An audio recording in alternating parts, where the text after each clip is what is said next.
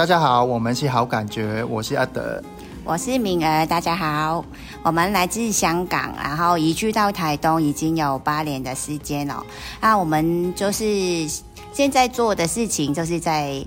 找寻寻找台东的食材，然后在地的食材，然后做成我们香港家乡的料理。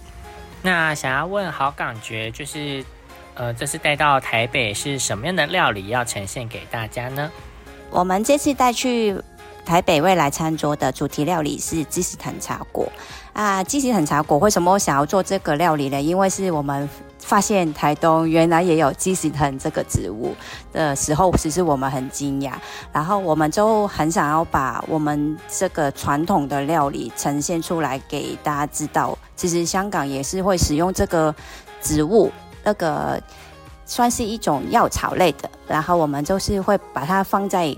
茶果里面把它磨碎，才做成茶果，然后就是变成一个点心小吃这样子。其实我们在香港也是比较已经很少吃得到这一道料理了，所以我们很希望就是用在地的食材，在台东使用在地的关山的糯米粉，然后加上长滨的黑糖，然后再加上关山的花生，就是这些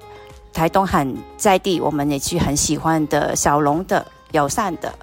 呃，种植的东食材，我们就把它带去，一起放在鸡翅藤里面，然后就带去台北。我们希望我们这次带来的鸡翅藤茶果，除了可以保留香港的传统料理以外，也希望可以勾起台湾人对鸡翅藤这个植物的饮食文化历史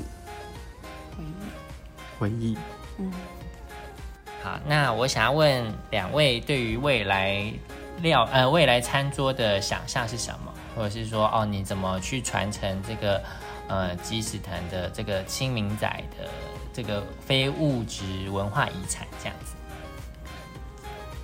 我们希望就是透过用采集的方式，因为其实我们自己也是透过做这个鸡屎藤的料理，然后我们就是就是趁亲自去。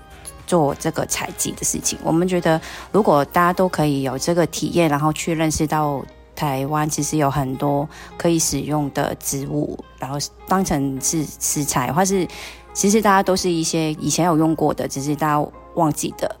植物，它是食材的回忆。然后希望可以透过这样子勾起大家一些被遗忘的食材。嗯嗯嗯嗯。呃，鸡喜藤其实，在台湾对于很多可能农夫来说，他们可能就是杂草，就是不要的东西，也有可能带来一些困扰，就是他会缠着他的原他们自己种的植物，所以我们就想要，我们希望有一天我们可以做到，就是那个已经不是被农夫不喜欢的杂草，他会有人是用，他会去种植，他会去觉得这个是有价值的一个东西，然后再抚育它。这就是我的未来餐桌，那你的呢？